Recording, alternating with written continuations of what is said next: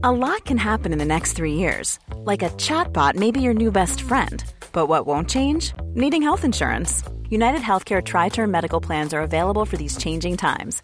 Underwritten by Golden Rule Insurance Company, they offer budget friendly, flexible coverage for people who are in between jobs or missed open enrollment. The plans last nearly three years in some states, with access to a nationwide network of doctors and hospitals. So, for whatever tomorrow brings, United Healthcare Tri Term Medical Plans may be for you. Learn more at uh1.com. On va parler du Samsung Galaxy Fold 4 et Flip 4, de l'Ethereum qui fait enfin son passage au Proof of Stake et du marché des puces qui va enfin connaître la fin de la pénurie potentiellement. C'est tout de suite dans le rendez-vous tech.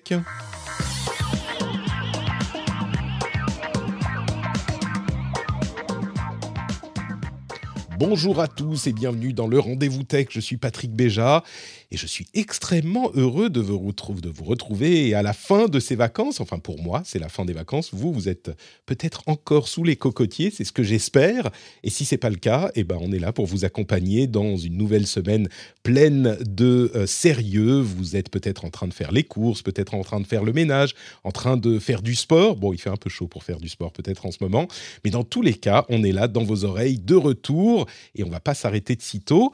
On a un programme qui est plutôt intéressant. Il n'y a pas d'énormes sujets, mais plein de petits sujets qui sont vraiment, vraiment euh, sur lesquels moi j'ai des, petites choses à dire en tout cas. Je voudrais avant de me lancer dans les présentations de, du co-animateur formidable qui m'accompagne aujourd'hui, remercier Guillaume qui a fait l'émission de la semaine dernière et qui m'a permis de passer une semaine de vacances incroyable euh, avec ma femme, seule à Paris, enfin seule seul parce qu'il n'y avait pas les enfants et seul parce qu'il n'y avait pas les Parisiens non plus. Et ça, c'était le, le, le, meilleur aspect de ces vacances à Paris sans les Parisiens au, mois d'août. Les vrais Parisiens savent que c'est ça, le bonheur. bon, en contrepartie, tous les magasins, les, les, les restaurants, les bons restaurants où on voulait aller étaient fermés, mais c'est pas grave, on s'en est accommodé. Et je tiens aussi à remercier du plus profond du cœur les trois personnes qui m'ont reconnu et qui sont venues me dire bonjour euh, pendant cette semaine. Je, fais des podcasts, moi. Vous voyez pas vraiment mon visage, hein, a priori, la plupart des auditeurs, à moins que vous suiviez les émissions en live sur Twitch, hein, donc euh, tous les mardis midi, évidemment, mais la plupart des gens connaissent pas mon visage. Et malgré tout, il y a des gens qui m'ont reconnu, j'ai été euh, franchement à la fois ému et puis euh, ça donne un petit peu de confiance en soi quand même euh, parce que le fait de se faire reconnaître c'est un peu la fierté. Et puis il y avait ma femme à côté donc c'était genre ah ouais non mais bien sûr bah, pas de photos les paparazzis c'est bon c'est bon. Mais c'était vraiment cool. Et en particulier je, remercie Pierrick d'être de, venu me dire bonjour. J'ai retenu le prénom de Pierrick parce que tous les auditeurs sont des gens formidables, euh, tous les auditeurs évidemment sont des gens bien, mais Pierrick, on était dans une queue et je l'ai remarqué avant même qu'il ne me dise bonjour parce que ses amis lui euh, proposaient de, couper la queue parce qu'ils étaient arrivés avant. Et lui il a dit non non c'est bon je vais faire la queue normalement. Donc je me suis dit avant même qu'il me dise bonjour je me suis dit ah mais voilà quelqu'un de formidable. Euh, et, du coup ensuite il m'a dit ah bonjour c'est toi euh, Patrick du rendez-vous tech? Et, donc c'était une sorte de, de destinée. Et ça m'a prouvé encore une fois que vous êtes tous et toutes des gens merveilleux et que j'ai bien de la chance de vous avoir euh, comme auditeur et auditrice. Euh, et d'ailleurs, je remercie euh, les patriotes qui ont rejoint l'émission, Héloïse Perotto et Bruno. Merci à vous deux qui êtes devenus patriotes de l'émission. Et bien sûr, merci à Léthargique Panda et Eric Blanquet, les producteurs de cette émission spécifiquement. vous me donnez beaucoup de force tous et c'est nécessaire parce que je suis revenu en Finlande et les enfants sont malades et j'ai dormi 4 heures. Mais bon, on est euh, de Show Must Go On. L'émission est pleine d'énergie malgré tout, et d'autant plus pleine d'énergie que euh, l'incroyable Benoît Curdi est avec nous aujourd'hui pour cet épisode. Bonjour Benoît, comment vas-tu? Salut Patrick, en pleine forme, hyper content d'être là. Et euh, tu sais, quand tu dors pas, ça te donne ce petit grain de voix, un tout petit peu plus bas, un tout petit, un tout petit peu rocailleux. Je trouve que ça va très très bien. Déjà, tu as une excellente voix, ça on le sait. Mais là, ça rajoute un, petit truc en plus. Donc euh, voilà, euh, très très bien. Je sens que ça va être une bonne émission. Super. Euh, tu me disais avant le l'enregistrement que j'étais un, j'étais pas un fair weather friend. Je suis pas là que quand tout va bien. Je suis là tout le temps pour accompagner les gens et je suis très heureux de t'avoir aussi dans l'émission avec cette voix qui, qui comment dire, c'est un petit peu la voix de chanteur de, de jazz qui a trop trop fumé et trop bu, c'est ça? Pas tout à fait, mais ouais, il quelque chose dans la famille, dans la famille, c'est sûr. Très bien. Eh bien, écoutez, euh, on va se lancer du coup dans l'émission avec le premier sujet qui est les Samsung Galaxy Fold 4 euh, et Flip 4, donc les quatrièmes versions des téléphones pliables de Samsung, qui sont euh, un petit peu, comment dire, j'ai beaucoup réfléchi à comment j'allais traiter la chose dans l'émission, et je suis un petit peu embarrassé parce que les, nouveaux modèles sont tellement proches des anciens que on dirait presque un nouveau modèle d'iPhone par rapport à celui de l'année précédente et une année où ça change pas trop quoi. Et généralement, on épluche les iPhones et les caractéristiques et tout ça. Et là, je pense que c'est pas hyper euh, approprié de partir dans tous les détails de toutes les performances et les caractéristiques techniques. Et du coup, je pense que certains vont me reprocher de ne pas en parler trop. Mais c'est vrai que là, ils sont euh, très similaires au modèle précédent. Et d'une certaine manière, c'est une chose qui est vraiment intéressante aussi parce que on est dans l'affinage et on a vraiment des modèles qui sont. Euh, je crois que quand on a lancé, quand ils ont lancé il y a quatre ans les premiers modèles, trois ans et demi, quatre ans, on, imaginait ce type d'appareil comme une, euh, une version vraiment aboutie du concept qu'ils avaient présenté. Donc on a vraiment un aboutissement et c'est ce que je ressens moi avec euh, les, les euh, comment dire les détails de ces nouvelles versions, les versions 4, c'est-à-dire que bah on est on est tellement dans une euh, formule qui est aboutie et qui fonctionne pour ce qu'ils veulent faire qu'on n'a pas d'énormes d'énormes changements. Donc c'est presque une une comment dire une confirmation que les appareils sont bons que de voir à quel point ils ne changent pas en quelque sorte. Euh, juste pour rappeler très rapidement, et puis je te, laisse la parole bien sûr Benoît, les deux téléphones pliables de Samsung, c'est vraiment les, flagships les plus connus des appareils euh, pliables il y a d'une part le Fold, qui est une sorte de, euh, on va dire, tablette qui se plie au milieu. Il y a une pliure verticale qui fait qu'il se plie pour faire la taille, la surface d'un téléphone classique. Et puis il y a le Flip, qui est un téléphone de taille classique qui se plie au milieu de, de manière horizontale pour devenir un tout petit téléphone. C'est peut-être, c'est presque un téléphone à clapet et qui du coup devient un téléphone de taille beaucoup plus réduite le Fold, donc qui est le plus grand, qui est plutôt pour la productivité, on va dire, comme ça qu'il est marketé, a aussi un écran sur la face quand il est fermé, et c'est un écran qui est maintenant d'une taille vraiment euh, imposante, donc c'est un vrai écran complet. Et le Flip un petit écran quand il est plié qui permet d'avoir des notifications, de faire quelques petites choses, même de prendre des, selfies. Euh, et cet écran-là, l'écran du flip, a encore été agrandi par rapport au modèle précédent. Donc là, on commence vraiment. Alors évidemment, c'est pas un, écran de téléphone euh, pleine, pleine, page, on va dire. C'est un petit écran qui fait, euh, allez, la taille de deux doigts, mais ça permet quand même de faire pas mal de choses.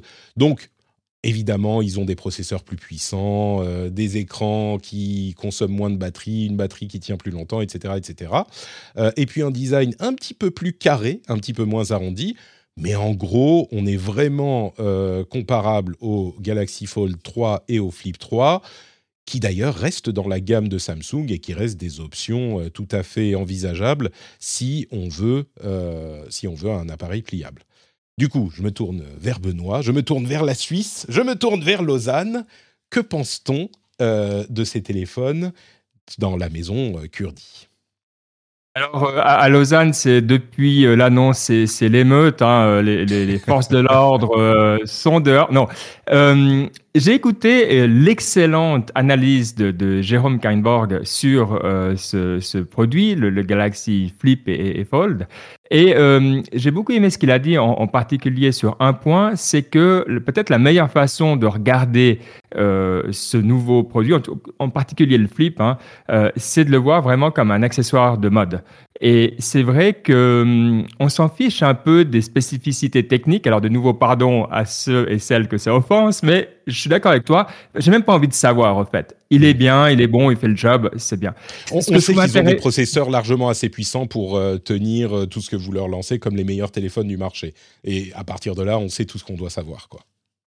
Exactement. Et, ce que je trouve intéressant, c'est qu'ils font aussi un pas vers la, la personnalisation de masse. Alors, c'est pas vraiment exactement euh, tout euh, comme on peut le personnaliser à outrance, mais on peut quand même choisir euh, plusieurs couleurs soi-même pour le devant et, le derrière. Et ça, c'était quand même une des grandes promesses qu'on n'a pas encore eues de l'industrie 4.0, comme on dit, hein, de pouvoir personnaliser en masse les produits. Je trouve intéressant qu'il y ait un pas dans cette direction, qu'on le voit comme un accessoire de mode. Et puis, le, le Fold, c'est vrai, je sais pas, sincèrement, si vous en avez un, si vous êtes cette personne qui en achète un, euh, laissez un commentaire parce que je suis curieux à qui ça sert. Je, comprends que ça existe, mais ça me semble tellement spécifique d'avoir besoin d'une tablette, mais en même temps qu'on puisse plier parce que ça ne doit pas être trop grand, et en même temps, bref, je, ne vois pas le, bien. C'est plus le fold que, le, que le flip qui te qui, qui t'interroge sur l'utilité. Le flip, tu le vois plus, c'est ça?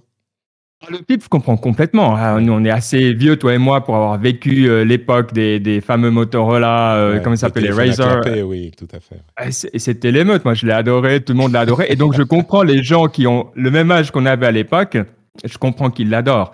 Et, justement, avec ce côté un peu mode, un peu sympa, un peu léger. Alors, il il, il est cher, hein, mais comme toujours le téléphone, pour, euh, c'est pas un truc qu'on peut perdre euh, sans y penser. Donc, ça, ça reste un petit peu ce positionnement euh, quand même un, peu luxe, mais qui va bien avec le côté mode. Donc, je comprends vraiment l'attrait et je suis curieux de voir comment ça va. Parce que l'autre tendance, sur moi, quand je vois ça, je vois les deux tendances. Je vois la personnalisation de masse, l'industrie 4.0. Et puis, l'autre truc, c'est la robotique pliable. et je suis curieux de voir, euh, parce que Samsung fait ça à l'échelle, qu'est-ce que ça va permettre d'autres dans d'autres domaines euh, mmh. Parce qu'évidemment, on voudra de plus en plus avoir des choses qui puissent se déformer plutôt que d'être complètement rigides. Donc il y a quand même beaucoup de de choses intéressantes et, Samsung euh, ben, délivre. Franchement, euh, ils ont l'air d'avoir une belle part de marché. J'ai regardé les stats de ces téléphones pliables 2020 de, de produits, hein, pas d'acheter. Donc, il faudra juste être prudent. Euh, il risque d'avoir un, delta. 2 millions. je crois que c'était 8 millions en 2021. Ils attendent 16 millions en 2022. Alors, par rapport à l'échelle de tous les téléphones, ça reste pas énorme. Mais quand même, en termes de croissance, on voit qu'il y a quelque chose qui se passe. Euh, et de nouveau, c'est les jeunes qui l'ont, donc euh, voilà, ça risque de durer. Ouais. Et, effectivement, je crois que le public est euh, sur la même ligne que toi parce qu'ils vendent beaucoup plus de flip que de Fold. Bon, il est moins cher. Hein. On, est tout de même sur des téléphones qui sont au-dessus de 1000 euros et parfois le, 2000 euros euh, dans le cas du Fold. Mais, euh, mais clairement, le Flip se vend, je crois, représente 80% des ventes des téléphones pliables de Samsung. Donc euh, oui, on est, on est sur un modèle qui séduit plus que son camarade. Effectivement, la croissance est là, ce qui veut dire que d'ici 4-5 ans, Apple en sortira un aussi, téléphone pliable peut-être. Mais c'est intéressant de voir qu'on est un petit peu à la frontière. Bon, c'est clairement du mass market là, mais on est à la frontière presque entre la recherche pour les technologies pliables qui sont pas que les technologies euh, matérielles, mais ils, affinent euh, le logiciel également dans l'utilisation euh, de, ces appareils. Et donc on est entre la recherche et le, produit vraiment consommateur, même si bon, c'est ce genre de chiffres, quand on commence à dépasser les quelques millions, c'est, on, met l'astérisque, euh, c'est pas trop, c'est encore de la recherche que pour des boîtes d'une taille, euh, d'une ampleur comme celle de Samsung. Pour n'importe quel autre euh, fabricant, ça serait un vrai marché important. Donc, le, seul autre qui, le seul autre qui en est capable, c'est Huawei. Hein, de ce que j'ai vu, ce qui est peut-être pas le, genre de téléphone qu'on veut acheter maintenant, c'est qu'il y a quand même assez peu qui arrivent à se lancer dedans. De nouveau, en termes de différenciation et en termes d'accès au marché, c'est intéressant parce que pour un, fabricant de téléphone, en particulier sous Android, comment est-ce qu'on est sûr qu'il n'y ait pas une concurrence trop acharnée? Ça, je trouve aussi c'est assez intéressant à ce niveau-là. C'est pas un truc qu'on va pouvoir produire euh, à, 100 dollars, euh, etc. Donc il y, a quand même beaucoup, beaucoup d'aspects intéressants. Mmh, exact, oui. Ça, ça. Ah, peut-être que d'ici 4-5 ans, on commencera à les voir arriver, peut-être pas d'aussi bonne qualité, etc. Mais ça risque. Je pense que là, ça fait 4 ans que le premier Fold est sorti, presque. Euh, on, risque de commencer à les voir arriver ailleurs. Bon, la question de l'utilité reste peut-être en tout petit peu posé encore.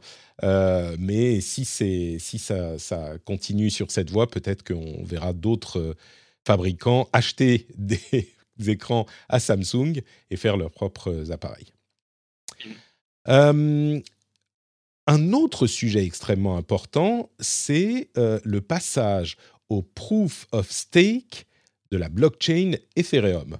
Et là, c'est plutôt, on, a souvent l'habitude de parler de euh, choses un petit peu négatives ou négatives ou préoccupantes quand on parle de blockchain et de crypto.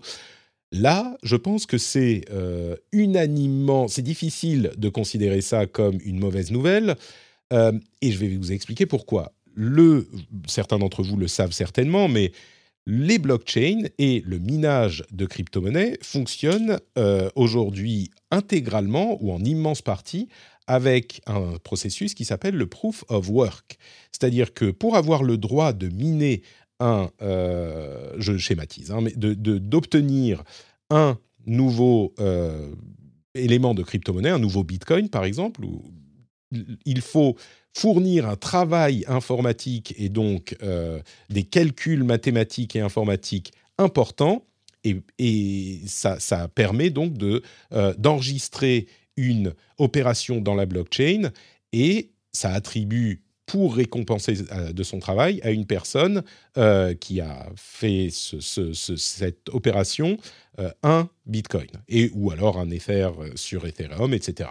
Et le principe, c'est qu'il faut faire des calculs de plus en plus complexes. Donc, ça demande de plus en plus de puissance informatique. Et c'est pour ça qu'on critique énormément les blockchains et les crypto-monnaies en disant qu'elles sont extrêmement énergivores. Et c'est évidemment le cas. On arrive à des quantités d'énergie euh, dévorées absolument hallucinantes. Euh, qui sont l'équivalent d'une ville ou plus que certains pays même pour l'ensemble de la blockchain, euh, pour l'ensemble des blockchains. Et il y a depuis des années euh, des gens qui cherchent des solutions à ça. La solution préférée, c'est le proof of stake. Le proof of stake, c'est qu'au lieu de fournir un travail, donc de la puissance de calcul, on met en jeu des, des, ces avoirs de, en crypto sur la blockchain et on prouve qu'on a un, euh, comment dire, un enjeu dans cette euh, blockchain.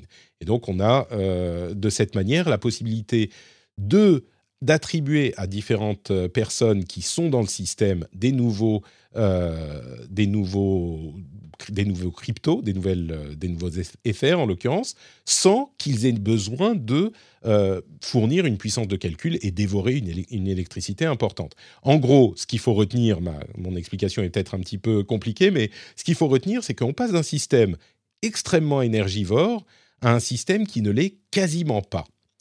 Et il y a deux blockchains essentielles dans le monde aujourd'hui. Il y a la blockchain Bitcoin, avec les cryptos Bitcoin, qui sont la plus grosse et qui, elle, ne bouge pas, malheureusement. Et il y a à côté de ça la blockchain Ethereum, qui fait beaucoup plus que juste des crypto-monnaies, qui fait énormément de choses, des smart contracts, enfin plein plein de choses. Une énorme partie de tout ce que vous entendez parler dans le monde des cryptos et des blockchains se passe sur Ethereum. Et eux, ils travaillent depuis des années au passage au proof of stake. Bon, cette longue introduction, c'est pour dire qu'on y arrive en septembre, a priori vers la mi-septembre, la blockchain va faire leur euh, the merge et ils vont passer au proof of stake. Ce que ça veut dire, c'est que au moment où ils vont passer au proof of stake, cette nouvelle version de la blockchain va annihiler sa consommation d'énergie. Mais vraiment, on va passer de, euh, à 0,5% de ce qu'il consommait avant. Donc, l'une des critiques qui n'est pas la seule, mais qui est évidemment extrêmement importante qu'on faisait des euh, blockchains et de la crypto-monnaie, c'est cette consommation d'énergie. Eh bien, la blockchain Ethereum, si ça se produit enfin, hein, ce passage, va complètement, euh, euh, complètement désintégrer cette critique parce qu'ils ne consommeront plus d'énergie. Alors, évidemment, la blockchain Bitcoin, elle, elle ne bouge pas, donc ça reste problématique, mais sur Ethereum, ça sera beaucoup plus, euh, au moins ce problème-là, il sera réglé. Et ils ont, la raison pour laquelle j'en parle maintenant et pas en septembre, c'est que ça fait des années et des années qu'ils espèrent faire euh, cette opération Et ça a été retardé, retardé et retardé. Et là, a priori, non seulement ils pensent que ça va se faire, mais ils avaient annoncé une date du 19 septembre, je crois, au départ. Et là, ils l'ont avancé au genre au 16 ou au 15. Donc, ils ont vraiment très confiance et on espère que ça va se faire. Mais ça sera vraiment une transformation pour la, comment dire, l'image et, l'impact euh, de la blockchain. Ça, je pense que tu ne me, tu ne me contrediras pas, Benoît. Ouais, bon, je pense qu'il y a beaucoup de, beaucoup, beaucoup de choses à dire. Alors, tu, tu m'arrêteras. Hein. Euh, première chose, c'est vrai, hein, peut-être pour les personnes qui n'ont pas dans, dans l'idée un petit peu la, la taille de euh, Bitcoin et d'Ethereum. En gros, la valeur totale du marché par rapport à la valeur totale, Bitcoin c'est 40%, Ethereum c'est 20%, donc à eux deux c'est 60% de la valeur des crypto-monnaies. Donc ça c'est pour montrer, euh, tu as raison, à quel point euh, voilà ils, dominent. Euh, je pense que évidemment, vu l'état de la planète, c'est une bonne chose. Moi je, je suis complètement d'accord là. Est-ce que vraiment c'est pour ça qu'ils le font? Je suis pas certain. Il y, a, il y a, quand même un des gros soucis des, des crypto-monnaies, enfin pas des crypto-monnaies, mais disons de Bitcoin et d'Ethereum, c'est le nombre de transactions par seconde. Alors Bitcoin a, ce qu'ils appellent le Lightning Network qui, qui, gère ça, et puis Ethereum, avec le Proof of Stake, espère passer à plusieurs milliers, voire dizaines de milliers de transactions par seconde, alors que maintenant on calcule quasiment encore en, unités par seconde. Hein. Donc, pour, pour donner une idée aux gens, ce que ça, l'ampleur du problème des opérations par seconde, c'est que euh, quand il y en a beaucoup, le coût de l'opération augmente. C'est un marché automatisé d'offres et de demandes. Et parfois, pour valider une transaction su en Ethereum, euh, il fallait payer, avec le coût de, l'Ethereum, le cours de l'Ethereum, il fallait payer euh, plusieurs dizaines, plusieurs centaines de dollars pour faire valider l'opération. C'est ce qu'on appelle les gas fees, donc l'argent qu'on va payer à, euh, une, pour l'infrastructure qui va valider l'opération et ça pouvait monter en, oui à des centaines de dollars par moment si le, réseau était particulièrement occupé. Donc quand on imagine qu'on veut parfois faire des opérations de quelques dollars ou quelques dizaines de dollars, payer 100 ou 200 ou 300 pour la valider, ça passe mal quoi. Donc oui, il y a un intérêt euh, de fonctionnement et, de et de, évident. Ouais, et puis l'autre chose, alors qui n'est pas que philosophique, hein, mais qui est intéressante à terme, quand on commençait à parler du Bitcoin, moi ça fait pas peut-être depuis ça fait dix ans peut-être que je, suis ce truc. Il y avait une théorie, en tout cas qu'on partageait à l'époque, c'était de dire en fait le prix d'un Bitcoin c'est quoi? C'est l'utilité, euh, l'électricité et le matériel plus une marge. Et donc on avait une sorte de modèle théorique pour prévoir euh, dans un système économique rationnel, qui est prouvé être complètement faux, hein, on le savait déjà, mais voilà, euh, on pouvait avoir une sorte de lien avec le monde réel, ce qu'on perd complètement avec le of stake. Alors, on ne connaît pas l'impact. Peut-être que c'est pas grave, peut-être que c'est dramatique, mais en tout cas, il y a des questions qui se posent ici en termes de où est le pouvoir, comment se partagent dans ce monde euh, supposément décentralisé euh, les intermédiaires. Euh, et on a vu que, voilà, au bout d'un moment, les mineurs, ben, quand même, se mettaient ensemble et on avait quand même des grosses concentrations. Le proof of stake ne change pas ça, mais il y a quand même beaucoup de questions de fond qui, qui demeurent et sur quel est l'impact? Donc, on va pas rentrer dans tous les détails, mais euh, je pense qu'il faut quand même aussi regarder tous ces aspects-là. Mais au final, c'est vrai que je reviens vraiment sur le point que tu as dit au début. Actuellement, il n'y a pas de, monde où on peut justifier l'utilisation énergétique euh, de, ces crypto-monnaies. Donc, il faut de toute manière trouver une alternative. Et c'est excellent ce que fait Ethereum dans ce sens-là. Disons que c'est clairement une, grosse étape à voir si ça créera euh, d'autres problèmes. Mais, mais oui, c'est un petit peu, comme tu dis, c'est, c'est en quelque sorte une condition sine qua non. Quoi. Pour beaucoup de gens, et je pense que c'est justifié, euh, quels que soient les, bénéfices ou les utilisations, si on a une consommation énergétique qui est telle et qui en plus euh, grossit à et au fur et à mesure que le, le réseau et l'utilisation grossit aussi, eh ben, rien ne, peut le justifier. Donc euh, c'est un problème important à régler. Pour, un problème existentiel pour ces réseaux à régler. Euh, troisième sujet important que je voulais évoquer aujourd'hui, c'est euh, ces, ces indices qui sont peut-être un petit peu plus que des indices euh, de la fin de la pénurie de puces.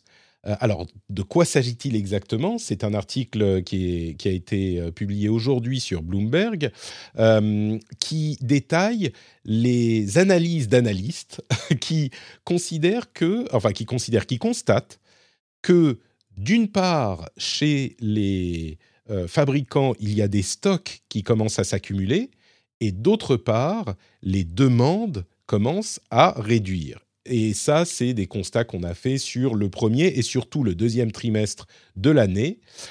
Et c'est n'est pas très surprenant parce que pendant euh, les années de pandémie, euh, bon, la pandémie est encore là, mais pendant les premières années de la pandémie, il y a eu une demande énorme. Euh, certains fabricants ont d'ailleurs acheté beaucoup pour stocker, sachant que les fabricants, je veux dire, les clients des fabricants de puces ont acheté beaucoup pour stocker, les fabricants d'ordinateurs ou de les, tous les appareils du monde en fait.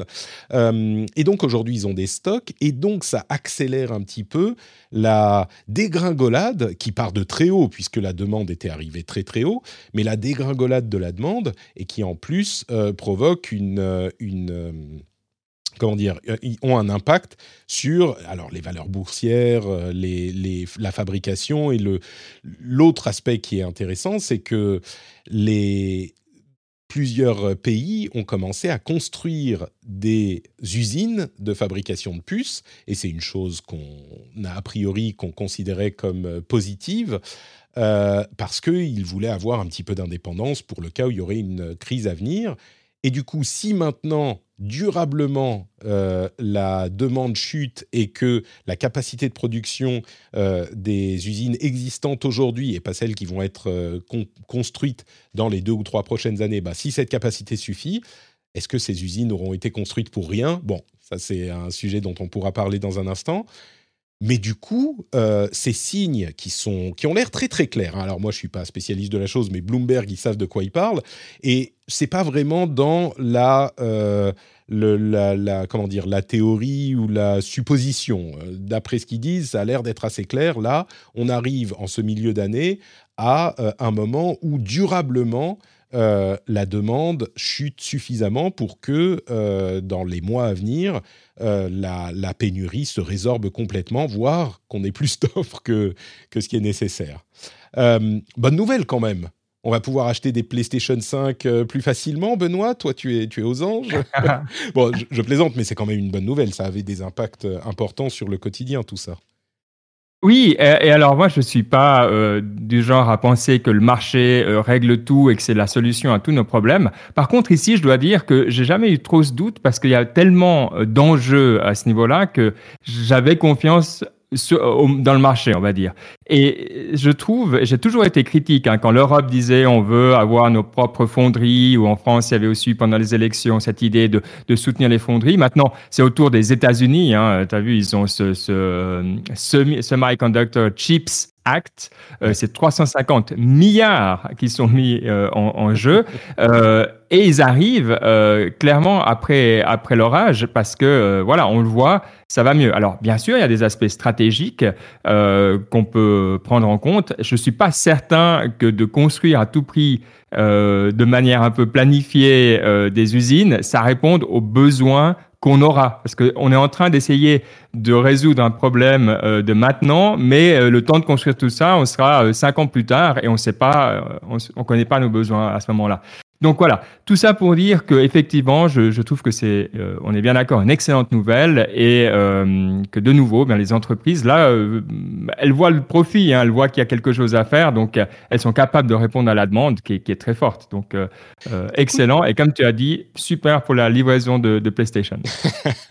oui, et, et, on posait la question dans la chat room, ça devrait concerner tous les domaines de l'industrie. Hein. C'est pas uniquement pour je sais pas, les cartes graphiques ou les processeurs, mais euh, à vrai dire, pour beaucoup d'industries, c'était pas ces euh, pièces-là qui manquaient, c'était plus des, des, toutes petites pièces à 1 ou 2 dollars euh, qui permettaient de contrôler la, l'alimentation de la, ou la carburation dans un moteur, ce genre de choses. Donc, mais c'est à tous les niveaux que ça devrait se, se résorber.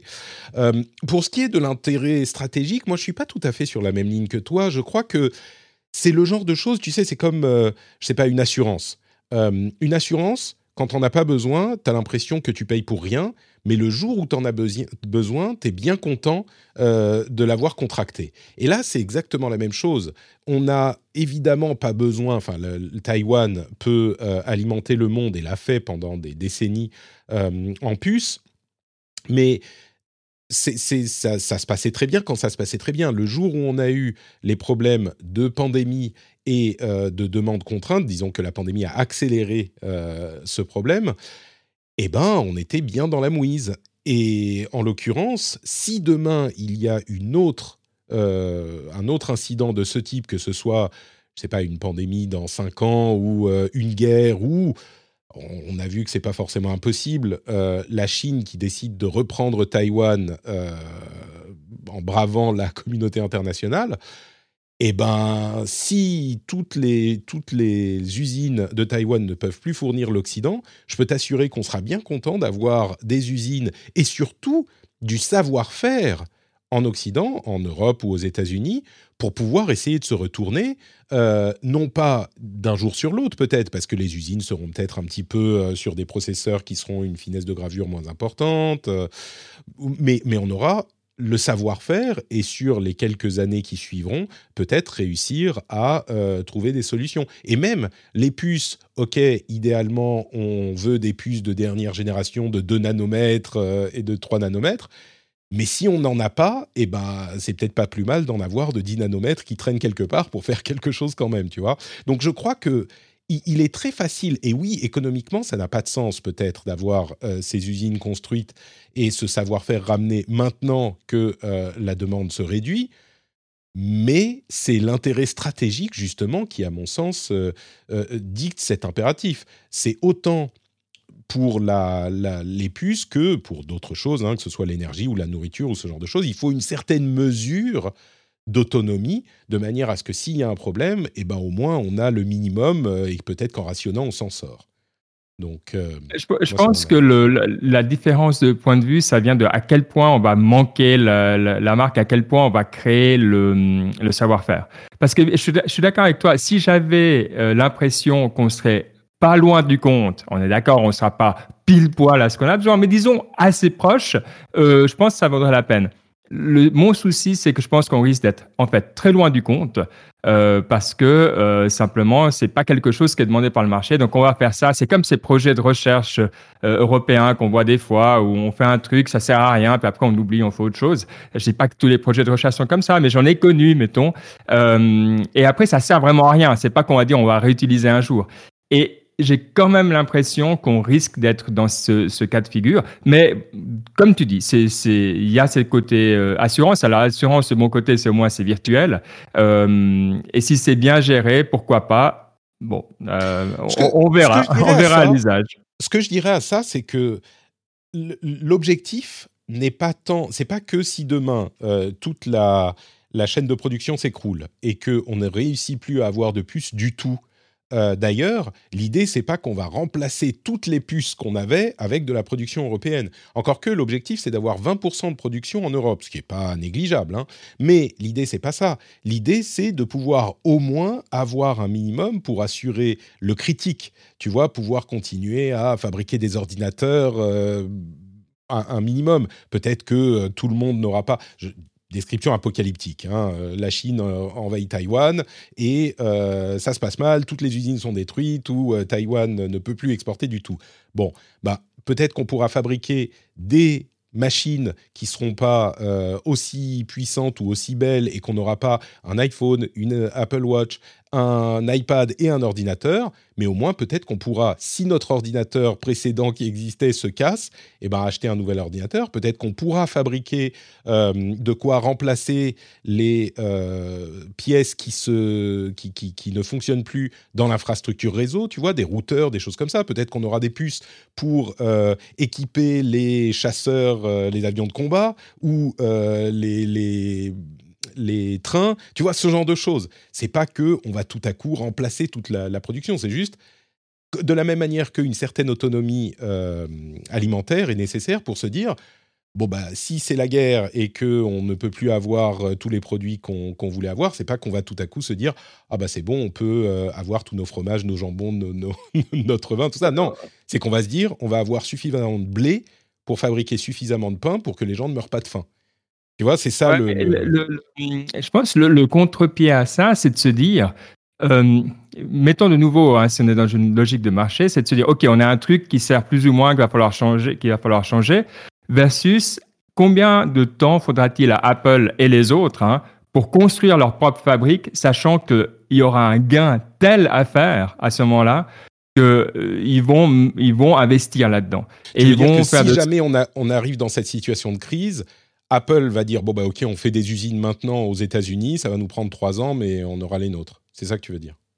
Exact. Et la question c'est de se dire avec ce qu'on les milliards qu'on met là, est-ce que on gagne deux ans, dans quel cas ça serait euh, vraiment bien, ça vaudrait la peine. Après 350 milliards, il faudra voir comment ça se décline aux États-Unis. Mm. Si ça leur prend trois ans aussi, toi, on aura fait tout ça pour rien. Et, et j'ai pas de, j'ai vraiment pas d'éléments qui me permettent d'être convaincu que euh, on va être beaucoup plus rapide. Mais ouais, bon, écoute, moi, c'est peut-être irrationnel, mais je me dis, euh, je préfère qu'on ait d'une part euh, de quoi se retomber sur nos pattes et d'autre part un petit peu d'entraînement, qu'on se réveille pas le jour où ça va mal. Pour certains trucs, hein, l'énergie, l'alimentation, les, processeurs, euh, on se dit, on s'est au moins un petit peu entraîné. Oui, ça a coûté cher, mais c'est l'assurance. Mais bon, écoute, j'espère qu'on n'aura jamais à vérifier lequel d'entre nous a, a, raison sur ce point.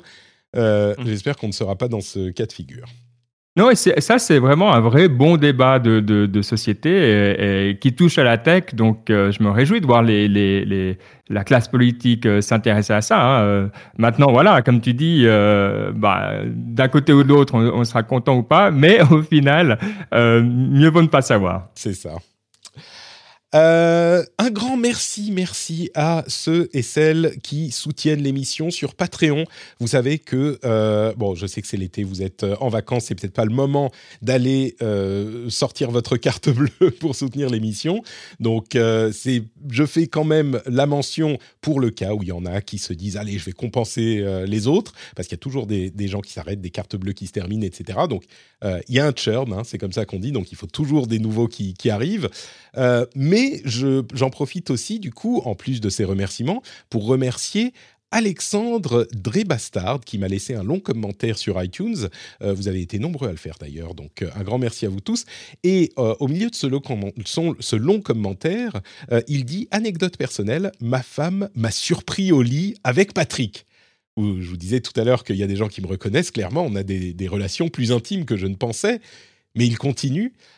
malheureusement, elle a trouvé cela à son goût et maintenant je dois l'attendre pour écouter le nouvel épisode. Donc euh, merci beaucoup à toi Alex et merci Madame Alex euh, d'apprécier ma présence.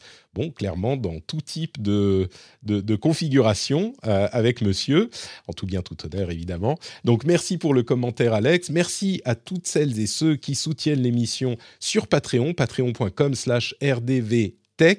Euh, le lien est dans les notes de l'émission, bien sûr.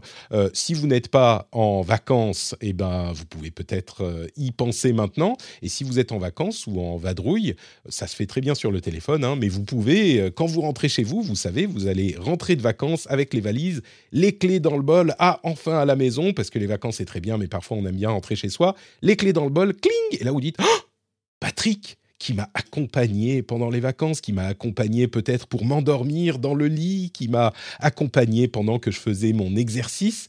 Cling Patrick, patreon.com slash rdvtech pour soutenir cette émission qu'on fait avec amour. Hey everyone, I've been on the go recently. Phoenix, Kansas City, Chicago. If you're like me and have a home but aren't always at home, you have an Airbnb. Hosting your home or a spare room is a very practical side hustle. If you live in a big game town, you can Airbnb your place for fans to stay in. Your home might be worth more than you think. Find out how much at airbnb.com/slash host. When you're ready to pop the question, the last thing you want to do is second guess the ring. At Bluenile.com, you can design a one of a kind ring with the ease and convenience of shopping online. Choose your diamond and setting. When you find the one, you'll get it delivered right to your door. Go to Bluenile.com and use promo code LISTEN to get $50 off your purchase of $500 or more. That's code LISTEN at Bluenile.com for $50 off your purchase. Bluenile.com code LISTEN. Et on va passer au reste de l'actu avec des sujets euh, traités un petit peu plus rapidement tout de même, mais qui n'en sont pas moins intéressants. Vous avez peut-être vu passer le euh, hashtag Delete Facebook. Delete Facebook, c'est un hashtag qui est, bon, c'est pas la première fois qu'on le voit, mais euh, qui a été particulièrement rendu populaire suite à une affaire bah, liée à l'avortement et au droit à l'avortement qui n'a plus cours euh, dans certains États des États-Unis.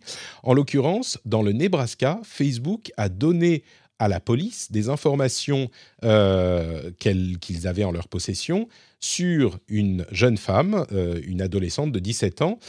En fait, c'était des messages qu'elle échangeait avec sa mère, des messages privés. Et la police a demandé ces informations dans le cadre d'un avortement que euh, la jeune femme avait, avait fait, et du coup qui va permettre à la police de, et euh, à la justice de euh, faire un procès à la jeune femme et peut-être de la condamner pour cet avortement. Alors évidemment, c'est un sujet qui est extrêmement sensible, mais sur ce sujet en particulier, d'abord, c'est intéressant de noter que ce que nous disait Lucie il y a quelques semaines, c'est que sur ces questions, c'est pas tant les apps de tracking de, de de règles ou ce genre de choses qui lui font peur, c'est plus justement les recherches sur euh, Google ou les réseaux sociaux, et, et clairement, c'est pas faux. Euh, c'est de là que, peuvent venir les problématiques. Mais Meta, donc euh, la société mère de Facebook, a, donné des précisions sur cette affaire. Et je dois avouer que malgré mon, mon, positionnement sur ces sujets, il me paraît difficile de vraiment condamner Facebook dans ce cas précis parce que euh, ce qu'ils ont reçu, c'est une demande légale qui a été envoyée d'abord avant euh, la décision de la Cour suprême sur euh, Roe v. Wade. ensuite, c'était une demande qui ne mentionnait pas d'avortement, mais qui mentionnait, alors c'est un petit peu glauque, mais un fœtus qui avait été enterré et brûlé euh, dans, l'affaire, et il y avait un gag order, donc un non-disclosure, un, ordre qui leur imposait de ne pas en parler. Donc, le truc, c'est que d'une part, ils ne savaient pas vraiment à quoi c'était lié, et d'autre part, surtout, bah, c'est une demande légale, et je pense qu'on peut légitimement se poser la question.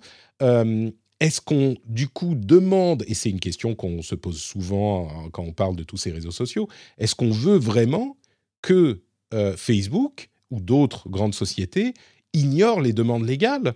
Euh, je crois que là, vraiment, pour le coup, euh, c'est un problème avec euh, cette loi avec laquelle on peut être d'accord ou non. mais c'est difficile vraiment objectivement de, de, condamner Facebook dans cette affaire parce qu'ils reçoivent une demande d'un juge, bah, ils sont bien obligés de livrer les infos qu'ils ont, je pense. Ouais, tu as, Écoute, je suis tellement d'accord avec toi, je vais pas rajouter euh, grand-chose. Je pense qu'ici, c'est une question, on peut pas avoir le, beurre et l'argent du beurre. Quand ça nous arrange, euh, alors Facebook doit absolument, euh, voilà, ils sont pas dessus de tout le monde, qu'est-ce que c'est que ça? Puis quand on n'est pas d'accord d'un coup, alors Facebook, voilà, collabo, c'est pas normal. Je veux dire, à un moment, il faut être cohérent, il faut avoir de l'honnêteté intellectuelle. Et alors, tu as raison, il y a des saveurs de delete Facebook. Euh, chaque saison, on parlait de mode au début d'émission. Là, c'est la saveur, euh, OK Évidemment, le fond est terrible et voilà, politiquement, on peut euh, partager les, les, les, soucis hein, que, que, ça soulève. Mais ça, c'est politiquement, au niveau de, au niveau de méta, je suis entièrement d'accord avec toi. Ouais. Disons qu'il y aurait une solution euh, qui serait celle que Facebook euh, implémente le, chiffrement de bout à bout euh, et, du coup il n'aurait plus ces informations. Ça pose d'autres questions, mais ça, ça serait une solution. Ça, on pourrait le demander. Mais, mais en l'occurrence, oui, c'est un, un problème qui, qui se répercute sur Facebook alors que c'est une question morale qui, est, qui, qui, qui, qui, se situe au niveau de la loi plus qu'au niveau de Facebook, je pense. Il y a un autre truc, alors c'est le jour où j'excuse Facebook de tout, mais euh, un autre sujet dont vous avez peut-être entendu parler ces dernières semaines, euh, le chatbot de Facebook qui s'appelle, euh, comment il s'appelle, Blenderbot, qui a été entraîné sur les conversations de Facebook et qui du coup est évidemment antisémite, plein de d'infox, ce genre de choses. Par exemple, parfois quand on lui pose la question qui est le président des États-Unis, il dit bah c'est Donald Trump.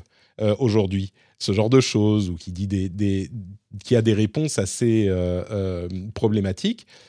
Et on a là aussi assez vite commencé à critiquer Facebook, voire à se moquer de Facebook. Et je crois que c'est assez compréhensible. mais ce qu'on oublie vite, c'est que ce BlenderBot, il est en test et que Facebook, justement, a demandé aux gens de le tester, euh, aux chercheurs d'en éprouver les problèmes pour voir s'ils pouvaient les corriger. Et du coup, c'est une démarche qui est plutôt saine euh, et qui est justement assez ouverte de la part de Facebook, qui est passe toujours dans cette optique. Euh, donc là aussi, bon, je ne veux pas excuser Facebook sur tout, d'ailleurs il y a une troisième news qui arrive tout de suite, mais sur ce point, bah, ils font les choses euh, plutôt bien. Et, j'espère que euh, s'ils ne réussissent pas à corriger ces problèmes-là qu'on constate pendant cette période de test, eh bah, ils prendront les décisions qui s'imposent. Mais. Euh, en, tout cas, moi, ce que je vois, c'est que Patrick c'est devenu un méta fanboy et puis il a vraiment changé. Au début, au début, il n'était pas comme ça, hein. et maintenant, ah. c'est voilà quoi. Donc, Hmm. Patrick, t'as changé, c'est ça. Euh, écoutez, je vais, je vais cacher les, les photos euh, de, de, vacances. En fait, j'étais pas à Paris, mais euh, en Californie avec, avec Marc sur son yacht. Donc, évidemment, tout à coup, mon, mon discours change. je crois qu'il vit, il vit, beaucoup à Hawaï. Hein. Il a même plus envie d'être en Californie. Il a ah l'air de se plaire à Hawaï. Donc, D'accord. faire du surf. Faire, on, a été, on a été faire du surf, c'est ça. bah non, écoute, il y a quand même un truc que je peux critiquer et qui est quand même assez important, euh, c'est la manière dont Facebook et Instagram réussissent à vous traquer et à traquer tout ce que vous faites malgré toutes les précautions que vous pouvez prendre. Et en fait, c'est en particulier sur iOS, ils ouvrent les pages que vous consultez, non pas dans le navigateur Safari euh, externe, mais dans un navigateur interne, alors qui est aussi euh, WebKit et Safari en, dessous, mais sur lequel ils ont tout le contrôle parce que c'est un navigateur qui reste techniquement dans l'app que vous utilisez. Et en plus de ça, ils insèrent dans les pages web que vous consultez depuis Facebook ou Instagram un petit euh, script qui leur permet d'avoir plein d'informations sur euh, ce que vous faites, où vous allez, ce que vous faites, etc. Donc, c'est une euh, démarche qui n'est pas si surprenante de la part de Facebook slash Instagram, mais qui est quand même un petit peu... C'est pas juste même qu'ils utilisent le navigateur intégré pour traquer ce que vous faites, mais en plus de ça, ils insèrent un script pour pouvoir vous traquer encore plus. Donc c'est un peu, euh, un petit peu euh, critiquable, je dirais, même si rien ne les en empêche. Hein. Techniquement, il n'y a pas de, il a pas de, de, de, règle qui fait qu'ils n'ont pas le droit de le faire. Mais euh, c'est le cas dans toutes leurs applications Instagram, Messenger, Facebook, etc. sur iOS. Eh, les données, c'est du crack. Hein, et quand on nous enlève le crack, on a quand même envie. Hein, donc, on trouve tous les moyens euh, pour y arriver. Ça, montre quand même, ce qui est intéressant, c'est à quel point, et on le sait, hein, mais à quel point ces sociétés restent dépendantes de leur business model des données. Et euh, ouais, c'est un peu désespéré euh, presque comme, comme façon de faire. Mais c'est aussi le champ du signe. Clairement, on va falloir changer. Je sais pas. Moi, j'ai l'impression que c'est juste on peut, donc on le fait. alors, le champ du signe, c'est possible. Euh, mais justement, du coup, je vais parler un petit peu d'Apple, et donc je vais forcément dire du bien d'Apple après avoir dit un petit peu de mal de Facebook. Eh bien, pas vraiment, pas exactement, parce qu'il y a un thread absolument formidable sur Twitter qui détaille, d'ailleurs je l'ai mis dans, euh, je pense qu'il sera dans la newsletter euh, que je publie toutes les semaines, mais un thread de Eric, Eric Seufert, qui est un analyste de développement mobile, qui détaille depuis assez longtemps la manière dont Apple est en train de faire un casse sur le revenu de la publicité et il parle en particulier de cet aspect qui est extrêmement controversé du ATT, App Transparency, euh, euh, App Tracking Transparency, donc qui vous laisse choisir si une application tierce peut euh, traquer vos activités sur d'autres applications ou non. Et donc ça, ça a été implémenté il y a un moment déjà, hein, et ça pose beaucoup de problèmes à Facebook, justement. C'est peut-être euh, pour ça que tu parlais de champ du signe, parce qu'ils doivent se reposer sur les données qu'ils ont ah sur vous sans pouvoir faire du cross-check avec les données qu'ont d'autres développeurs ou d'autres banques de données ou d'autres applications, si vous choisissez de ne pas leur autoriser. Eh bien, discrètement, pendant, pendant le même temps, Apple a développé son propre business publicitaire. Alors vous allez me dire, mais attendez, Apple, euh, business publicitaire, mais où, est-ce qu'ils font de la pub? Ils ont essayé iAds il y a des années, ça n'a pas du tout marché, donc ils l'ont abandonné, et forcément, ça leur a facilité le fait de dire, nous, on fait de la... On n'aime pas la pub, on, fait, on protège votre vie privée, etc. Donc ils font où de la pub, Apple? Eh ben, il y a trois applications principalement.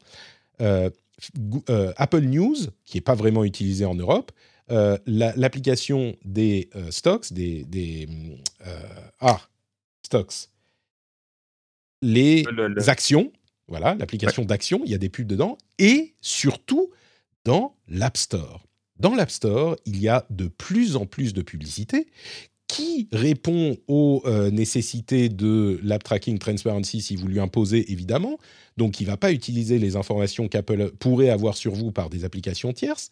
Mais Apple a déjà tellement d'informations sur vous qu'ils peuvent vous proposer des choses de manière extrêmement euh, euh, judicieuse, là où D'autres développeurs, peut-être pas les plus gros, mais euh, certains plus petits, auront plus de mal. Et en plus, l'App Store est une plateforme qui a le monopole de fait sur la distribution d'apps sur iOS. Et du coup, le fait qu'il y ait de la pub dedans, eh ben, il n'y a que Apple qui, peut en profiter. Et vous l'avez peut-être constaté, il y a de plus en plus de pubs. Il y a, quand vous faites des recherches sur euh, les pages de les applications du jour, etc., etc. Et ça va tellement loin qu'il euh, semblerait, d'après les rumeurs, que euh, le responsable de la pub, qui s'appelle Todd Teresi, euh, est directement sous Eddie Q maintenant, donc l'un des plus gros responsables exécutifs vice-présidents, et qu'il compte faire monter le revenu publicitaire à 4 milliards de dollars, pardon, qui est aujourd'hui à 4 milliards de dollars par an. Il veut plus que le doubler dans les années à venir. Alors, 4 milliards, ça ne représente pas beaucoup pour Apple, peut-être que 10, ça ne représentera pas beaucoup non plus, mais c'est quand même un business monumental qui bénéficie de son initiative d'App Tracking Transparency, donc de la protection de votre vie privée. Alors, Benoît, est-ce que euh, c'est Apple qui a créé ces questions de vie privée et de protection pour pouvoir développer ce business ou est-ce qu'ils sont juste euh, opportunistes sur la question? 100% qui sont opportunistes. À mon avis, euh, voilà. C'est pas pour ça qu'ils l'ont fait, tu penses? Non, c'est deux initiatives qu'ils avaient euh, en, parallèle, alors qu'ils savaient évidemment que les deux leur profitaient, et puis se, se trouvait qu'il y a eu une synergie incroyable et que quelqu'un a su l'exploiter. Mais je crois pas qu'à un moment ils se sont dit dans une salle de réunion, ah, plan 1, euh, voilà, première étape du plan, on fait tout ça, on change le monde et après deux, on fait de l'argent avec la pub. Euh, ils sont extrêmement opportunistes et euh, bah, bah, bravo à eux d'un certain côté, mais euh, là, je ne pas, je vois pas de manière cynique pour le coup. Je, suis un petit peu sur ta ligne et puis surtout, j'espère que cette constatation qui est importante hein, quand même ne va pas servir à, à contester la pratique de l'app tracking transparency qui vous donne le choix sur le fait d'être traqué ou pas, euh, il y a peut-être des moyens de dire bah non, c'est quand même euh, bénéfique. Et on peut tout à fait en arguer de ce fait que c'est bénéfique de euh, d'utiliser de manière régulée et, saine le tracking publicitaire, mais c'est pas, on, on, peut en arguer, mais le fait qu'Apple bénéficie de ça, à mon sens, n'est pas un argument en faveur de dire bah non, donc il faudrait pas avoir la tracking transparency. Mais tu sais quoi? Il y a une chose qui est incontestablement révolutionnaire qui arrive avec iOS 16 sur iPhone, sur les iPhones avec encoche. C'est le retour d'une fonctionnalité euh, adorée qu'on avait perdue avec les premières encoches, l'affichage du pourcentage de batterie dans, enfin, sur la batterie qui avait été retirée par Apple et qui revient avec iOS 16 en option. On peut avoir le chiffre du pourcentage de la batterie qui s'affiche dans la batterie. Enfin, merci Steve, merci Saint Steve, merci. Alors, malheureusement, il avait disparu, mais merci grâce à vous, grâce à Apple, on peut récupérer cette fonctionnalité euh, essentielle. Ouais, j'avais même pas remarqué. Hein. J'ai un, enfin, un iPhone parmi d'autres téléphones. Euh, ouais, mais c'est bien quand on peut avoir ce genre de problème. Je pense qu'il faut réaliser le luxe dans lequel on vit et profiter et, bien profiter de ce genre de problème. Donc, euh, euh, je me réjouis aussi. Voilà, je savais pas que ça me manquait. Maintenant, ça me brûle. Ah, mais voilà, donc je me réjouis. Maintenant, je regarde mon téléphone qui a pas encore iOS 16 et je me dis, mais pff, Oh là là, je vais le jeter à la poubelle. Qu'est-ce que c'est que cette histoire? D'ailleurs, j'ai oublié mon iPad dans, un, dans l'avion en revenant. Euh, j'ai oublié mon iPad dans l'avion. Alors, il était vieux, hein. il, était, il datait de 2016, je crois. Donc, 6 ans. Euh, je crois, 5 ou 6 ans, 5 minimum. Euh, et comme par hasard, il y a des iPad Pro M2 qui vont arriver dans deux mois. Incroyable. Donc tu vois, en fait, ce que ça m'inspire, cette histoire de pourcentage de, de, dans la batterie, affiché dans la batterie, euh, c'est oui, c'est sur l'écran. hein, je pense que vous avez compris, mais c'est ce que je voulais dire. Il faudrait que je pense en bon businessman, tu vois, podcaster. Qu'est-ce que je pourrais euh, retirer aux auditeurs euh, pour qu'ils soient contents de le récupérer quand je déciderai de le ramener dans, dans deux ou trois ans? Qu'est-ce qu'on pourrait faire? Peut-être les jingles. Ah ouais. Et ça, les gens l'aiment tellement maintenant, si je le retire, ça va faire scandale. Mais du coup, euh, quand je le ramènerai, ils seront heureux, je pense. Ou, ou alors, en début d'émission, j'étais sur mute, et, et peut-être c'est ça, l'invité ou les invités. Elle disait, attends, c'est voilà. Tu sais, on se plaint déjà que je parle un peu trop et que je coupe la parole aux gens. Euh, si- Ah si- justement, il faut revenir, il faut payer, et puis là, ça, euh, peut-être, peut-être. Euh, allez, quelques news supplémentaires. On a une, euh, c'est un petit peu dans le what the fuck là. C'est une nouvelle émission de télé-réalité euh, qui implique les rings. Est-ce que tu sais le, ce que c'est que le ring de Amazon? C'est c'est caméras euh, de sécurité, c'est ça? Exactement. Et Amazon est en train de développer une émission de télé-réalité euh, où ils vont utiliser des extraits genre mignons de ces caméras Ring euh, de maisons connectées. hein. C'est des caméras de surveillance, des caméras à- qui, qui filment euh, la personne qui est à votre porte quand elle sonne, etc. Bon, c'est très pratique pour certaines utilisations.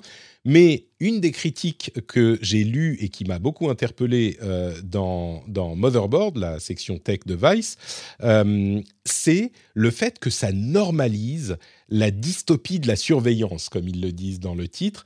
Et c'est vrai que le fait de voir des petits extraits marrants, genre euh, oh on voit un truc mignon que la caméra a capturé avec le, tu sais, je peux tout à fait imaginer le papa qui revient de, de de son service militaire et les enfants qui sont super émus et qui viennent en courant le récupérer ou le truc marrant ou un je sais pas, quelqu'un tombe dans un gâteau qui a été livré ou ce genre de truc débile.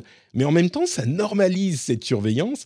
Et je pense que euh, Amazon, donc ça s'appelle Ring Nation, Amazon n'est pas totalement étranger à l'idée que euh, ça fait de la pub pour ces appareils. Et bien sûr, on va pas montrer les fois où euh, euh, la police a demandé des extraits euh, qui ont permis de, euh, condamner quelqu'un qui était autrement innocent ou qui ont mal identifié une personne. Tu vois tous ces problèmes qu'on a avec les caméras de surveillance présentes partout dans toutes les villes.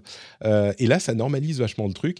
Donc, c'est pas juste un truc marrant, je trouve. Et, et la réflexion m'a interpellé. Ouais, c'était quoi ces émissions dans les années 90 où euh, tu sais t'envoyer tes VHS euh, Oui. et puis euh, ça me fait penser un peu à ça, euh, un peu d'une qualité pourrie et des trucs en boucle qui avaient aucun sens. Je pense qu'on alors on, on va là-dessus. De, de là à dire que ça, ça normalise. dit-on dans la chatroom. Oh, bien vu, bien vu, Vidéogag. Alors, eh, si vous n'étiez pas né quand Vidéogag est sorti, alors eh, allez, allez voir quoi. C'est, c'était du grand art. Et puis ça montre toujours en fait que voilà, on est. euh, c'est- ça n'a pas commencé avec Internet, ce genre de, de, de soucis, c'est là que je veux en venir. Et euh, ici, ouais, ou- alors oui, mais je dirais, euh, euh, ok, c'est pl- plutôt une, une confirmation que, que vraiment quelque chose qui va contribuer, à mon avis. Mais Ouais. c'est- ça pointe vers un problème qui existe, je suis d'accord. Euh, Twitter et Google ont présenté des mesures euh, pour protéger l'intégrité des élections à venir aux États-Unis et il y a deux éléments qui m'ont interpellé. Euh, ça aussi, c'était dans la veille sur Twitter et, que j'ai fait sur, sur Twitter sur le compte @rdvtech, c'est le compte que j'utilise pour faire ma veille. Deux choses qui m'ont interpellé. D'une part, sur Twitter, l'existence de pré-bunks. Qu'est-ce que c'est qu'un pré-bunk? Euh, C'est pas un debunk, donc euh, une vérification, mais un avertissement avant que la vérification soit nécessaire. Donc sur des sujets euh, un petit peu euh, controversés, ils auront des informations, des informations présentées à l'avance.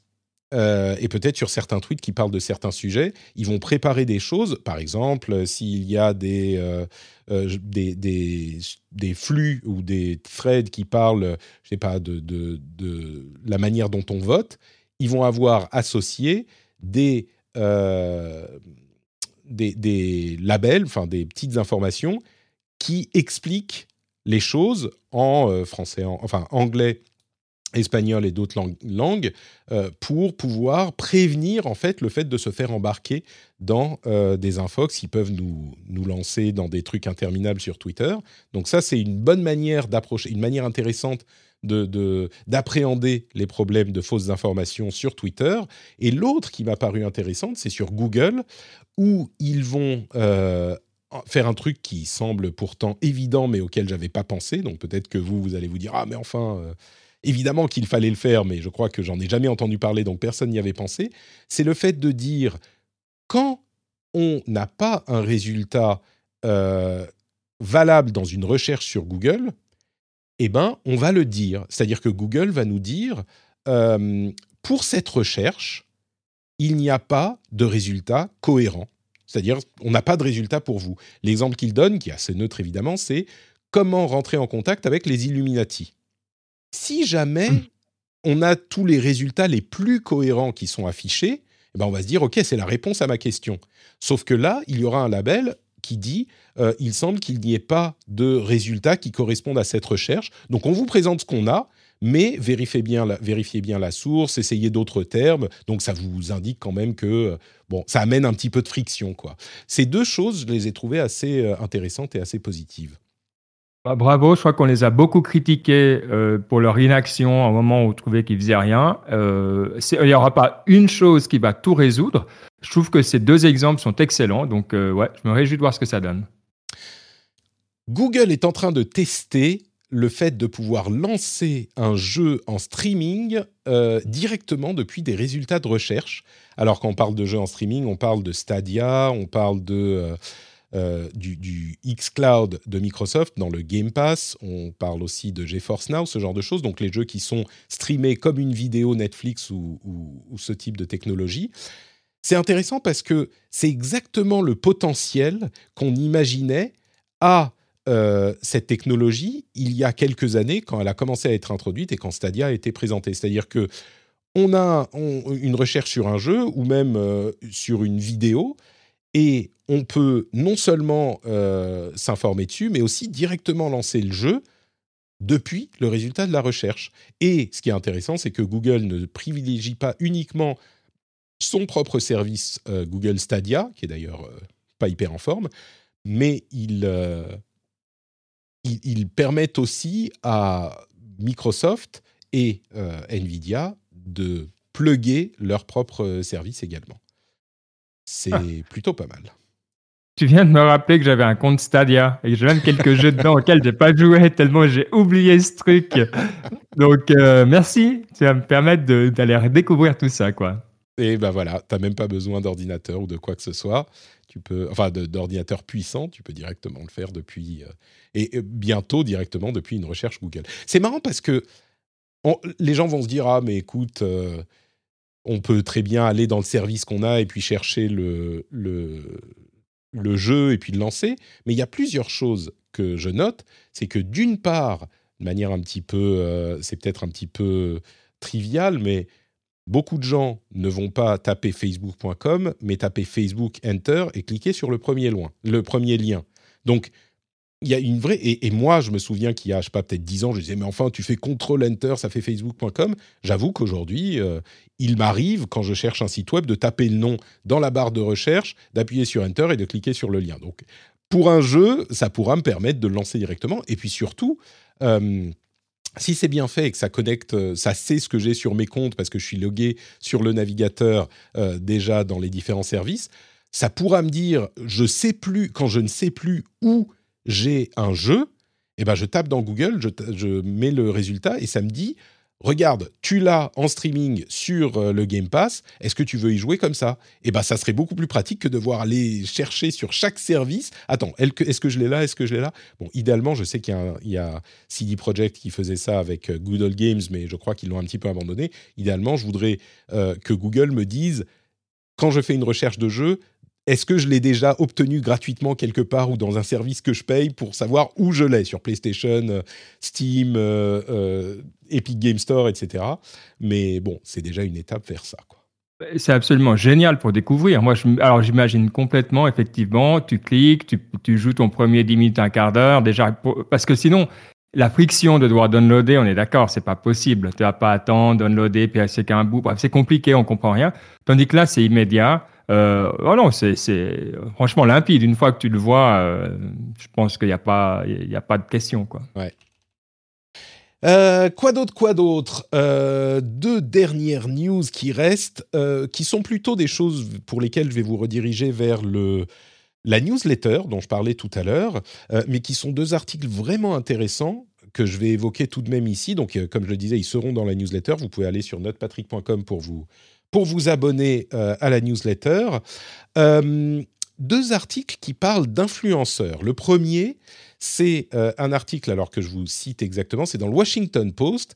Il parle de la manière dont les influenceurs voyagent, font du, de la publicité pour certains régimes plutôt critiquables. Ils prennent l'exemple notamment de la Syrie, où il y a des influenceurs voyage qui vont se faire sponsoriser pour aller faire un voyage en Syrie, par exemple, euh, sponsorisé par différents euh, sponsors, que ce soit par exemple des, sponsors de VPN. Euh, c'est cohérent avec ce qu'ils proposent, hein, le fait de se déplacer dans différents pays. Mais ces voyages sont souvent validés et contrôlés par le gouvernement en question. Et les influenceurs voyage qui vont dire ah ben nous on ne fait pas de politique donc on va en Syrie mais on n'est pas du tout c'est pas un commentaire sur le pays ou le régime eh ben, c'est difficile de vraiment ne pas faire de politique parce qu'ils vont rester dans les clous et dans les euh, lieux imposés par le gouvernement et donc présenter euh, une image du pays qui est extrêmement contrôlée par euh, les gouvernements. Et donc, ils donnent quelques exemples de YouTubeurs et d'Instagrammeurs qui qui prennent part à ce genre d'opération et qui du coup deviennent un appareil de communication de ces régimes. C'est intéressant parce que la Syrie spécifiquement a essayé de euh, faire la même chose avec des journalistes après les bon depuis quelques années. Évidemment, ça n'a pas marché avec les journalistes. Mais là, du coup, avec les influenceurs, ils ont des gens qui sont peut-être un petit peu plus naïfs, un peu moins expérimentés, un peu plus... Euh, et puis, c'est pas leur métier, donc un petit peu plus manipulable. Et du coup, ça a une vraie influence sur la communication du pays. L'autre exemple que je voulais vous donner, c'est... Euh, là, c'est Bloomberg qui euh, parlait de ce problème. c'est les casinos crypto en ligne. De quoi s'agit-il? Alors, ce sont des casinos où on va jouer avec des crypto-monnaies, mais bien sûr, on peut acheter des crypto-monnaies à l'entrée du casino, l'entrée virtuelle du casino, et qui sont euh, mises en avant par des joueurs sur Twitch, notamment. Et ce sont des joueurs qui vont jouer avec de l'argent euh, donné par le casino, et euh, qui vont encourager ce genre de pratique. Alors évidemment, les casinos vont dire on n'est pas, on n'autorise pas la pratique dans les pays où euh, c'est interdit, etc., etc. Mais dans la pratique, bah, c'est assez facile de s'y connecter malgré tout. Et il y a des streamers qui ont une popularité immense. On, parle de certains qui sont dans les plus populaires euh, de la plateforme et qui du coup vont entraîner certains, alors peut-être pas beaucoup, hein, la plupart sont raisonnables, mais certains joueurs dans leur sillage Twitch disent qu'ils euh, travaillent dessus, qu'ils étudient la chose. Moi, je pense que suite à cet article, ça va aller beaucoup plus vite parce que c'est assez inquiétant. Je vous invite à aller le lire si ça vous intéresse. C'est assez inquiétant la manière dont ça se passe. Et surtout, il y a une euh, certaine, là encore, peut-être inexpérience ou euh, une certaine euh, naïveté, ou peut-être simplement que c'est l'appât du gain qui est trop grand chez les streamers, qui fait qu'ils disent, eux, alors attention, moi je joue avec de l'argent parce que ça m'amuse et puis j'en ai beaucoup et puis je peux me permettre, mais, mais vous ne le faites pas. Mais il n'empêche que l'image qu'ils donnent, bah, c'est une image qui, qui peut influencer les, les gens qui les suivent. Avec de grands pouvoirs viennent de, de grandes responsabilités. Et, ces, streams sont de, plus en plus populaires euh, depuis, depuis quelques mois. Donc voilà, ces deux articles sur le pouvoir des influenceurs et la manière dont ils sont utilisés de manière pas forcément idéale. Eh bien écoutez, je pense qu'on arrive à la fin de cet épisode. On a été, on a été efficace et je pense assez, euh, assez intéressant, j'espère. Est-ce que tu nous as trouvé intéressant, Benoît, toi? Oh, mais, mais, absolument, absolument. Non, écoute, c'est vrai que c'est toujours. Non, j'aime bien. J'ai bien aimé le la variété, euh, la variété des thèmes. Des fois, il y a une nouvelle qui domine un petit peu tout, et puis ben voilà, il faut passer euh, l'heure dessus. Je crois que la dernière fois que j'étais venu, on avait passé beaucoup de temps, on avait pris le temps d'aller au fond, et c'était. Je l'avais dit, hein, j'aime les podcasts où on peut se permettre de faire ça, mais des fois, on aime aussi pouvoir euh, visiter plein d'angles, et, c'était le cas aujourd'hui. Donc, euh, comme toi, j'espère que tout le monde a passé un bon moment. Écoute, euh, ça me fait plaisir que tu dises ça parce que j'espère que les auditeurs seront sur cette ligne aussi. Parce que c'est vrai que j'ai aussi euh, un petit peu l'intention avec la rentrée, comme j'en parlais il y a quelques épisodes, d'avoir quelque chose d'un petit peu plus équilibré, ne pas euh, passer sous silence des sujets graves ou, ou problématiques, mais peut-être équilibrer un petit peu plus dans la nature des sujets et puis dans le temps qu'on consacre à différents sujets. C'est vrai que quand on a parlé 10-15 minutes d'un sujet, même s'il est grave, on peut finir par boucler un petit peu et puis c'est pas la peine de, passer 45 minutes dessus, à moins que ça soit nécessaire. Si c'est nécessaire, je vous promets qu'on continuera à le faire, mais parfois peut-être qu'on s'étendait un petit peu trop et puis ça, ça assombrit un petit peu l'émission. Euh, je crois qu'il est bon de retrouver cet équilibre. Donc voilà, c'est un exemple de la manière dont on, gère ça, j'espère, euh, pour cette nouvelle année. Merci Benoît d'avoir été avec moi. Merci de m'avoir fourni ce supplément d'énergie qui me manquait peut-être euh, avec les 4 heures de sommeil et la fille, ma fille qui m'a qui gardé éveillé la plupart de la nuit. Est-ce que tu peux nous dire où on peut te retrouver? Je ne l'ai même pas mentionné, mais Baptiste était là à l'épisode précédent avec Guillaume, euh, Baptiste Fred de, de, Niptech. Et donc, bah, c'est vraiment là euh, un août spécial Niptech. Toi aussi, tu, es là avec nous. Où est-ce qu'on peut te retrouver sur Internet? Alors oui, comme tu l'as dit, on a ce podcast, euh, podcast Niptech où Baptiste nous, amène vraiment beaucoup de connaissances. Et puis sinon, si vous avez des retours, at Bkurdi sur Twitter, voilà, ouvert à toute idée, proposition, commentaire que vous pourriez avoir. Magnifique. Merci beaucoup Benoît. Pour ma part, c'est Note Patrick sur tous les réseaux sociaux. Les liens importants sont dans euh, les notes de l'émission, le Patreon, patreon.com slash rdvtech. Si vous appréciez l'émission, n'hésitez pas à venir bénéficier des incroyables bonus et avantages que vous avez sur Patreon, comme par exemple l'absence de pub euh, ou euh, l'addition des after-shows ou des épisodes spéciaux. Alors aujourd'hui, il n'y aura peut-être pas d'after-show parce que je dois aller soulager ma femme avec les enfants, mais il y en a généralement où on approfondit certains sujets, où on parle de choses qui nous intéressent Euh, et puis, donc, comme je le disais, l'absence de pub, l'accès au Discord étendu, etc., etc. Patreon.com slash rdvtech. Et la newsletter, euh, vous pouvez la retrouver en vous abonnant sur patreon.com. Non, pas Patreon, pardon. La newsletter, c'est notrepatrick.com. Il y a un champ pour la newsletter et vous avez aussi le lien vers le Discord là-bas. Vraiment, le Discord, c'est l'endroit le plus sympa d'Internet. Si vous en avez marre de Twitter ou de Facebook, vraiment, venez nous rejoindre sur Discord. Je pense que vous trouverez une communauté qui vous plaira beaucoup plus que ce qu'on peut trouver sur le reste du net. Je vous remercie en tout cas d'avoir été avec nous. Euh, si vous êtes encore en vacances, profitez bien. Si vous ne l'êtes plus, eh bien, ne vous inquiétez pas. On sera là dans vos oreilles euh, dans les, jours à venir pour le rendez-vous jeu, par exemple, et la semaine prochaine pour le rendez-vous tech. Et puis, bah, je vous fais de grosses bises. Merci d'avoir été avec moi et à la prochaine. Ciao, ciao. Oula, le jingle. Attends, je le refais. Ciao, ciao encore un petit peu, un petit peu trop tôt. Non, un petit peu trop tard, je veux dire. Bon, bref. Au revoir à tous.